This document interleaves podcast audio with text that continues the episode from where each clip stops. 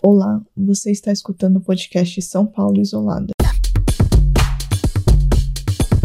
Meu nome é Isabela, tenho 25 anos, sou uma mulher oriental descendente de japoneses que se formou em audiovisual e que gosta de documentar e contar histórias.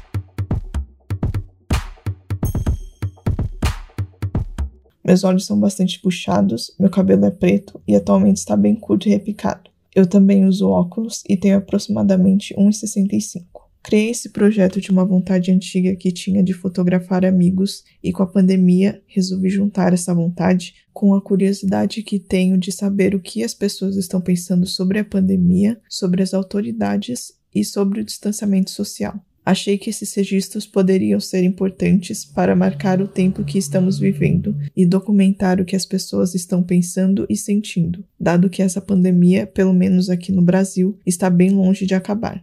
Além desse podcast, há uma conta no Instagram chamada São Paulo Isolada, onde você pode ver os retratos das pessoas entrevistadas em suas casas e também há um site com a transcrição dessas entrevistas. Para quem não enxerga, aqui no podcast peço para as pessoas se descreverem fisicamente no começo da conversa, assim como eu fiz no começo desse episódio. Os episódios vão ser disponibilizados toda segunda, quarta e sexta-feira, assim como as entrevistas transcritas no nosso site o sãopauloisolada.com.br. Nos primeiros episódios você só vai ouvir minha voz de fundo, porque, dado que é uma iniciativa independente, gravei os primeiros episódios com meu celular. Peço desculpas, portanto, pelos ruídos eventuais que possam atrapalhar a conversa ou a sua paciência. Por outro lado, também é um dado sonoro interessante que diz muito sobre as múltiplas geografias dessa grande cidade que se chama São Paulo. Também gostaria de pedir paciência dos ouvintes, porque não sou jornalista. Me formei em audiovisual e trabalhei durante seis anos captando e editando vídeos. Então, jornalistas, por favor, tenham muita paciência com o ser humano aqui que está aprendendo a se comunicar e a fazer entrevistas. Os primeiros episódios deste projeto são entrevistas com algumas amigas e amigos que moram em São Paulo, mas quero estendê-las para o máximo de paulistas possível para termos uma diversidade nos relatos de como a pandemia impactou e está impactando suas vidas. Pessoas cegas, surdas e mudas, por favor, nos procurem. Este projeto foi feito pensando em vocês também. Nada mais justo do que escutar a opinião de vocês sobre a pandemia. Se você tiver interesse ou conheça alguém que tenha interesse em participar, preencha o Google Forms que está no link desse episódio e também no nosso site ou no Instagram. Queremos muito saber como você está passando por esses tempos sombrios e sobre o que está achando de tudo que a gente está vivendo. Me vacinei em fevereiro porque estava trabalhando no Instituto Butantan, que está fabricando a vacina Coronavac. Mesmo assim, posso contrair a doença e transmitir para outras pessoas. Para que isso não aconteça, além do distanciamento social, estou usando a máscara 3M Aura e álcool líquido e em gel, como protocolo das visitas. Enquanto elas estiverem acontecendo, também vou fazer o teste antígeno nasal de farmácia toda semana para me certificar de que não estou infectada e assim poder prosseguir com o projeto em segurança. As visitas para este projeto documental vão acontecer, a princípio, somente neste mês de junho. O projeto também será interrompido caso haja a mudança de fase de restrição de circulação aqui em São Paulo. Portanto, se você quiser participar, é muito importante que você entre em contato com a gente o mais rápido possível para termos tempo de marcarmos uma conversa. Como já disse, este projeto é independente e, portanto, toda ajuda já é um super apoio para que ele aconteça. Se você puder e tiver o interesse, temos uma campanha no Catarse para isso, onde você consegue contribuir com a partir de R$ reais todo mês. Fazendo isso, você vai apoiar essa iniciativa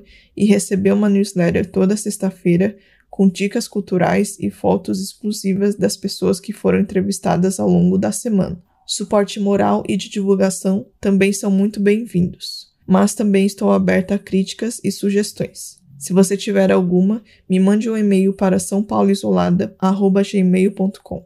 Documentar a vida privada na pandemia é entender e marcar que cada um de nós está vivendo uma pandemia diferente, e falar sobre o que está acontecendo também é uma maneira de impedir que o tempo apague o que as pessoas estão pensando e sentindo durante este momento histórico que estamos vivendo. A ideia, portanto, desse projeto é pararmos para refletir sobre o que está acontecendo no país e, por mais absurdo e distante que isso soe, falarmos sobre o futuro que queremos. Acredito que isso pode ajudar a abrir alguma janela nesse extenso túnel que estamos atravessando. Afinal, sem a imaginação, a gente não chega a lugar nenhum. Então, bora fazer esse exercício de imaginar o que vocês querem e lutar para que essas coisas aconteçam. Mesmo que você não seja entrevistada ou entrevistado para esse projeto, faça essas perguntas para você também. O que você quer para o seu futuro e para o futuro do Brasil?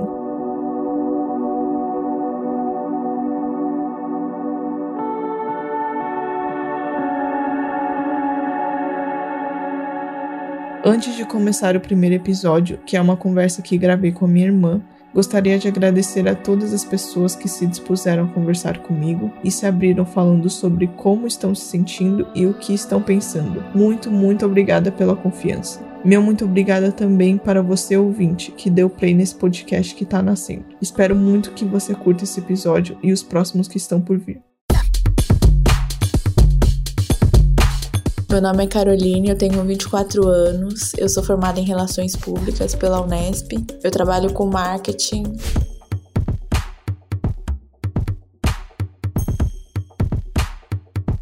Eu sou descendente de japoneses, eu tenho 1,57m, cabelos longos, lisos e comprido, é, uso óculos e tenho um estilo bem básico. Hoje aconteceu um negócio muito engraçado, assim. Eu acordei e aí eu recebi uma mensagem do pai falando que me parabenizando porque eu, eu tinha renascido. E é que ele mandou várias mensagens, aí essa era a última. Parabéns, Carol, você renasceu. Isso é coisa divina, é coisa de Deus, alguma coisa assim. E aí eu fiquei assustada, né? Eu falei assim, nossa, será que eu morri? Não tô sabendo, né? Fui abrir a mensagem. Aí tinha fotos da, das esponjas que a mãe planta. Tinha um pontinho assim de uma esponja que ela tava nascendo. E, e aí ele falou assim, pelo que eu entendi, é, aquela esponja ela tinha morrido e ela estava renascendo agora. E ele tinha falado há um tempo atrás que eu era aquela esponja que estava nascendo, porque estavam nascendo cinco esponjas tinham duas muito grandes, duas médias e essa que era bem pequenininha. E aí ele falou: essas grandonas sou eu e sua mãe, as médias é a Isabela e a Bianca, e você é essa pequenininha. Na hora eu não gostei. Porque acho que se atrela um pouco ao trauma de infância, né? De tudo menor, o pouco, pra Carol, né? Por causa do meu tamanho. Mas depois eu não liguei mais. E aí hoje eu vi essa mensagem e eu achei ela muito simbólica e muito bonita. E eu pensei assim que eu gostaria muito de, de renascer, assim como essa esponja renasceu. Acho que isso acaba sendo um processo e não uma coisa de uma hora para outra, muitas vezes. E eu acho que eu tô bem no meio desse processo de, de renascer. Acho que qualquer pessoa que se propõe a parar para refletir pensar um pouco sobre a vida, com certeza começou a questionar a sua vida, a morte, a relação de vida e morte e o conceito do que é viver e do que é morrer. Sempre me vem muito à mente, assim, porque também quase todos os dias eu, eu passo numa rua do lado da, da onde eu moro que tem uma pichação escrito: pior do que a morte é não ter aproveitado a vida.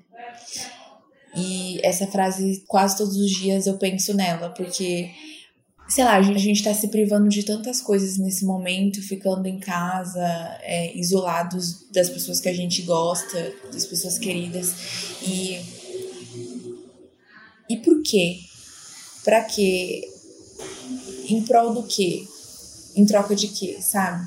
Acho que eu, eu tô parando para fazer muitas essas reflexões sobre isso e sobre os meus próprios valores, assim, sobre o que eu acredito, sobre o que não, os meus princípios. E acho que com certeza eu tô renascendo no meio disso. Nesse momento eu tô, eu tô renascendo. Porque eu tô, eu tô questionando muitas coisas e algumas coisas estão morrendo dentro de mim. para que outras possam nascer nesse momento. Ou como que você acha que tá renascendo? E como que tá sendo essa morte também? Lágrimas. Ah, é, ficar em casa, né? Sei lá, de ser privado de viver no momento, né? Então. Sim, mas essa é uma das questões que eu parei para pensar muito. Que nesse momento, realmente acho que é difícil a gente viver a vida e sentir que tá vivendo ela nos modos convencionais que as pessoas costumam pensar que é quando você tá viajando ou quando você tá é, num bar com amigos, enfim, né? Quando você tá tendo esses eventos muito coletivos e sociais.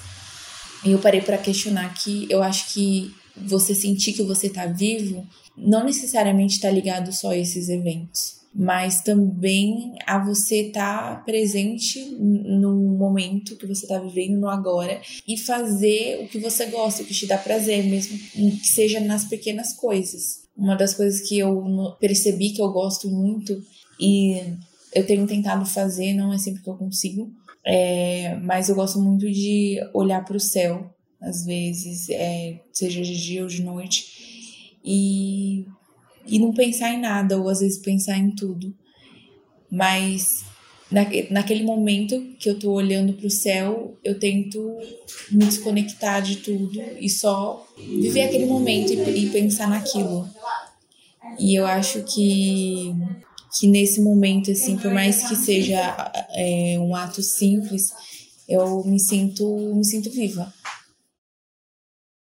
Eu acho que eu tô vivendo uma ambiguidade muito difícil dentro de mim. Porque, por um lado, é, eu tenho. Por saber que, né, talvez muito mais do que em outros momentos, é, realmente não sei o dia de amanhã. Eu tenho uma ânsia de querer viver as coisas e de me sentir viva, mas ao mesmo tempo também tenho muito medo disso, porque para me sentir viva em alguns aspectos implicaria ter mais contato social. Então, porque também é difícil você se sentir 100% viva, trancada dentro de casa. Porque você fica muito limitada, né? Também a, a, a experiências diferentes. Então, Ainda mais quando você é jovem, né? Exato. E quando você ainda tá construindo tudo, né? Você ainda tá, tá descobrindo muitas coisas e tá construindo bem no início, assim, é, é os primeiros passos da, uhum. da sua vida. Uhum. E acho que talvez a, a minha idade, assim, a minha faixa etária, eu vejo muito, assim, por mim e pelos, pelas minhas amigas que é, a gente acabou de sair da faculdade, acabou de se formar, e essa inserção no mercado de trabalho é meio que como se a gente tivesse finalizado o ciclo de dar aquele check nas nossas obrigações, entre aspas, né, de se formar no ensino médio, depois fazer uma faculdade e agora a gente está se assim, inserindo no mercado de trabalho, que com certeza é mais um check nisso.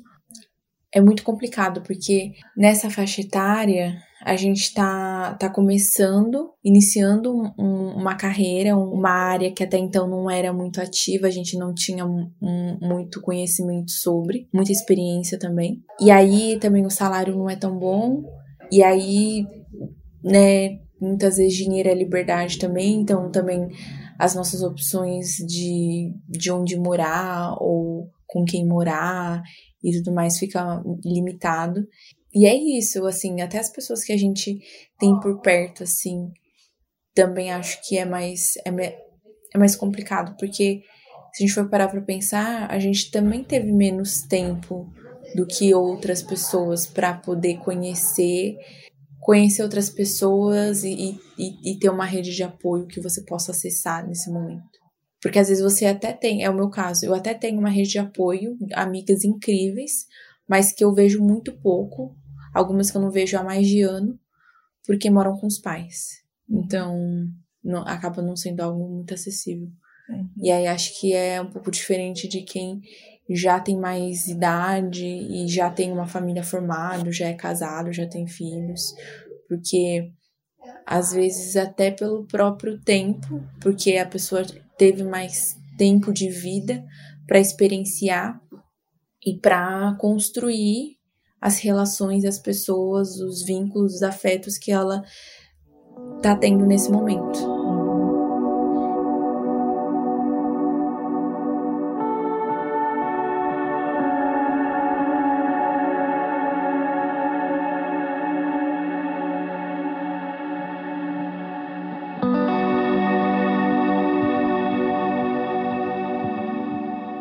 Mas como que a pandemia, assim, e esse isolamento afetou a sua vida, o seu mental, o seu físico, assim, você conseguiu se adaptar a trabalhar em casa?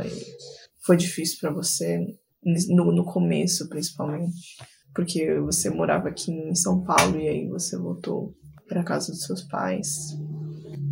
Sim, eu acho que acho que por um lado foi difícil isso, com certeza, porque eu abri mão de, de uma coisa que para mim era uma das minhas prioridades, que era ter a minha vida independente, né, de morar sozinha, de, de ter essa certa liberdade, de poder sair de casa e fazer o que eu quero. Mas por outro lado, eu acho que foi bom eu ter voltado para casa dos meus pais porque foi um apoio a mais, né, naquele momento de tanto medo, de tanta dúvida, incerteza. Então, ter ficado do lado deles, acho que por esse lado foi bom nesse momento é, eu não sei, assim, eu acho que eu fico muito nessa dicotomia que eu falei, né? De assim, eu já tô morando, voltei a morar em São Paulo de novo, e aí eu fico muito nesse impasse de um, um lado de mim que quer viver e falar, não, Carol, bora lá, vamos, vamos fazer o que você gosta, vamos, vamos se sentir viva. Mas isso implica em, em ter mais contato com, com pessoas, é, e aí não tô falando, né, que eu vou em festa, balada, nada assim, mas de tomar um café com uma amiga, de ir pra academia e andar no parque. Mas por outro lado também vem o medo. E se eu me permitir e der, der ruim, né? Uhum. Tem muita coisa que eu gostaria de viver ainda. Uhum. E não sei se isso é bom ou ruim, não sei se isso é pessimista mas eu escrevi uma carta dizendo as últimas coisas que eu gostaria de dizer caso eu morresse semana que vem. E eu deixei com a minha irmã e falei para ela, caso a, o pior aconteça, é, leia isso para minha família. E tem tudo lá, assim, tem senha de banco, senha do meu celular, do meu notebook. Então, Acho que saber que eu, eu deixei essa carta, por um lado, me tranquiliza um pouco mais, para caso o pior aconteça. É, mas por outro, eu também hum, gostaria de viver mais, sabe? Gostaria de, de, de ter a oportunidade de é, ter experiências que eu não tive ainda. E que acredito que é, é por conta da, da idade mesmo, de, de não ter tido tempo suficiente para poder viver. Uhum. Como foi para você, tipo, ter ideia de escrever essa carta? E, e, o ato de você escrever, imaginando que, cara, é possível que eu possa morrer e essa carta realmente vai ser aberta e vai ser lida e, e vai acabar. Eu acho que veio muito do, do pânico, assim, que, que eu senti em certo momento. Foi final de março que eu escrevi essa carta. Desse ano. Desse ano. É, eu tinha acabado de ver uns vídeos de previsões astrológicas e aí eu fiquei muito em pânico do que poderia acontecer esse ano. E e para tentar aliviar um pouco isso, eu pensei de escrever essa carta de despedida, porque caso o pior acontecesse, é, eu teria dito coisas que. que não que eu não disse, porque tudo que está escrito lá eu já disse para as pessoas, para que eu gostaria a minha família, mas como uma recordação. Acho que seriam as minhas últimas palavras para que fique gravado assim quais seriam as minhas últimas palavras para as pessoas que, que eu mais amo na vida. Então, desde a minha família até os meus amigos. E como que é essa sensação, pensar que é possível que semana que vem você pode morrer? Você pode não estar aqui. É muito doido, assim.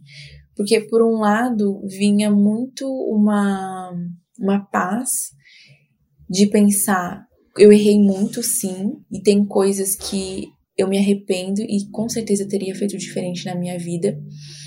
Mas eu iria em paz, eu, a paz que me vem é porque, mesmo nesse, nessas atitudes que hoje eu vejo que eu faria diferente e que talvez eu tenha errado, eu errei pensando que era o certo e eu fiz porque é o que eu acreditava naquele momento. É, acho que a paz que eu sentia era mais nesse, por sentir que, por mais que eu tenha errado, por mais que eu tenha sido imatura, uma série de coisas, eu fui fiel a mim mesma. Fui fiel ao que eu acreditava. Então estava tudo bem. Mas por outro lado, tinha uma inquietação muito grande, um medo muito grande, porque tem muita coisa ainda que eu quero viver.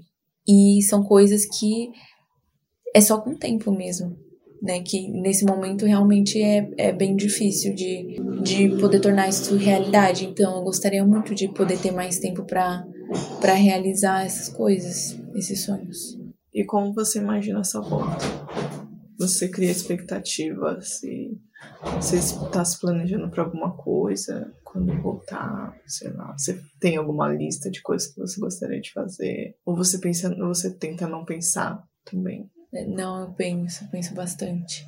Eu tenho pensado em duas coisas para o momento imediato da volta. Primeiro, curtir, ver os meus amigos, as pessoas que eu amo e que eu não estou vendo, eu estou vendo muito pouco nesse momento. E frequentar os lugares que a gente não pode frequentar agora, balada, bar, festar. Mas por outro lado, eu também quero trabalhar bastante, porque eu gosto muito dessa área de eventos e eu sei que a tendência é que dê um boom, né, assim, seja o ápice do, nesse ramo aí para trabalho, para oportunidades. Então acho que eu tô os meus planos é um, viver um mix disso, assim, de curtir, mas também trabalhar bastante. Uhum. E você acha que isso vai ser quando? Sendo bem realista, nem pessimista nem otimista, eu acredito que a partir daqui um ano, um pouco mais de um ano, a partir do segundo semestre de 2022. E o que você está achando da pandemia no Brasil?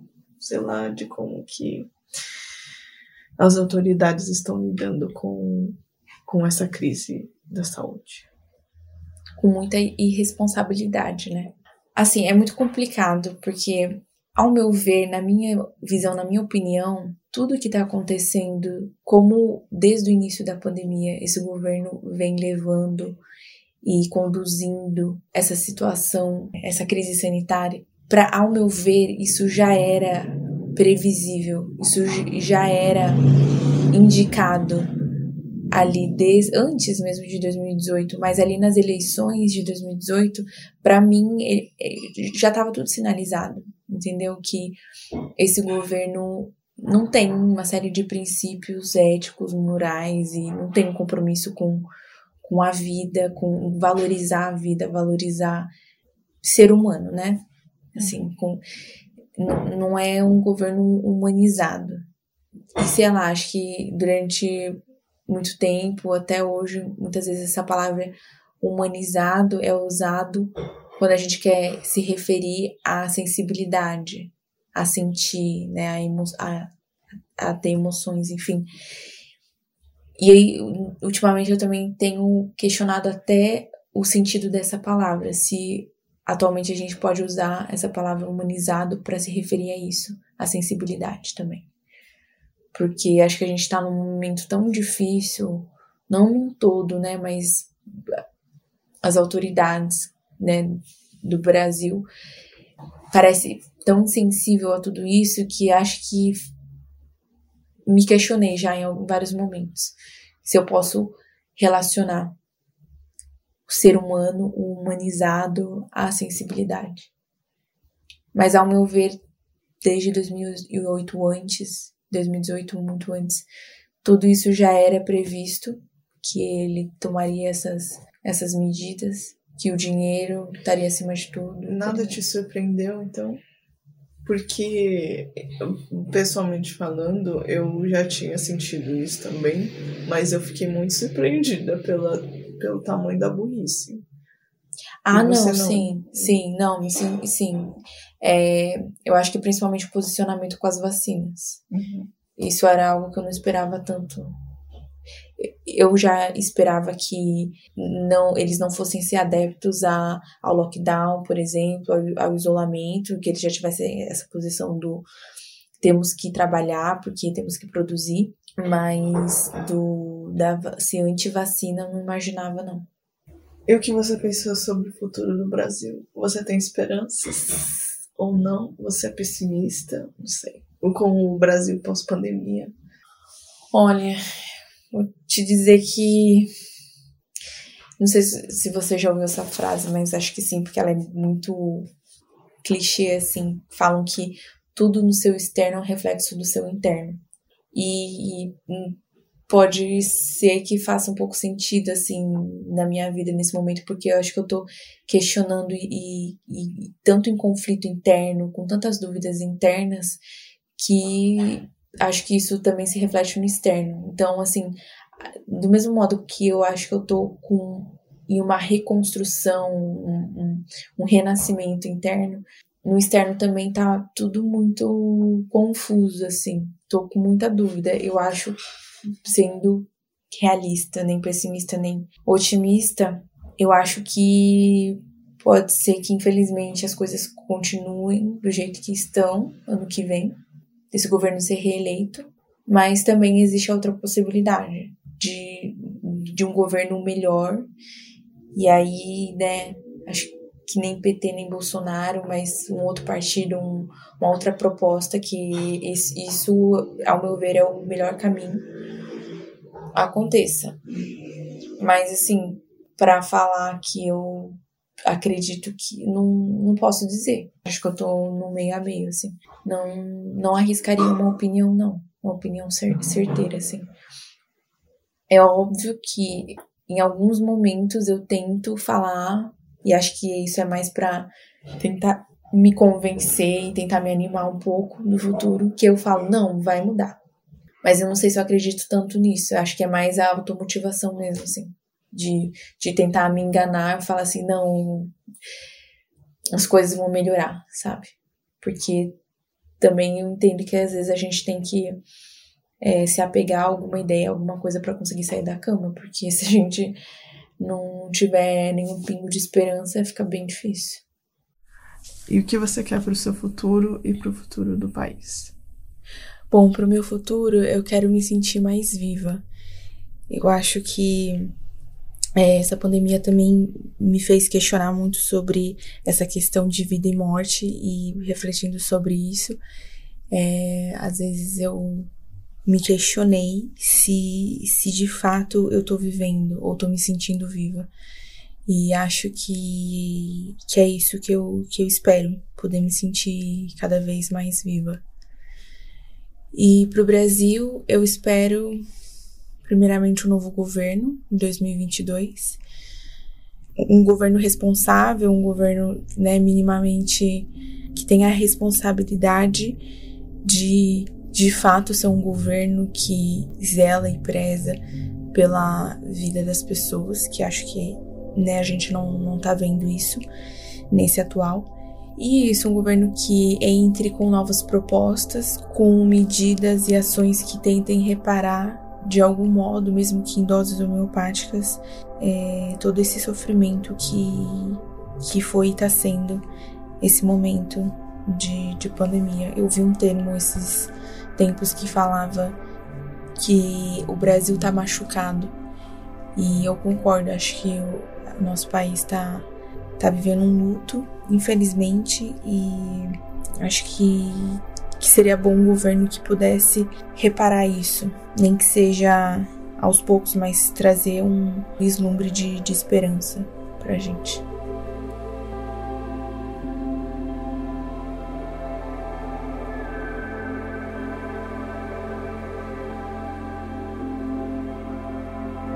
O podcast São Paulo Isolada é um projeto independente criado por mim, Isabela Yoshimura. Se você quiser participar do projeto ou conheça alguém que possa se interessar, preencha o Google Forms que está no nosso Instagram e no nosso site, o sãopauloisolada.com.br. Se quiser contribuir com o projeto, temos uma campanha aberta no Catarse também. Toda ajuda já é um super apoio para que ele aconteça. Se puderem, fiquem sempre em casa. Preservar nossas vidas no momento atual é o mais importante para a gente voltar com tudo nesse futuro que está se abrindo sempre. Uma boa semana e até o próximo episódio.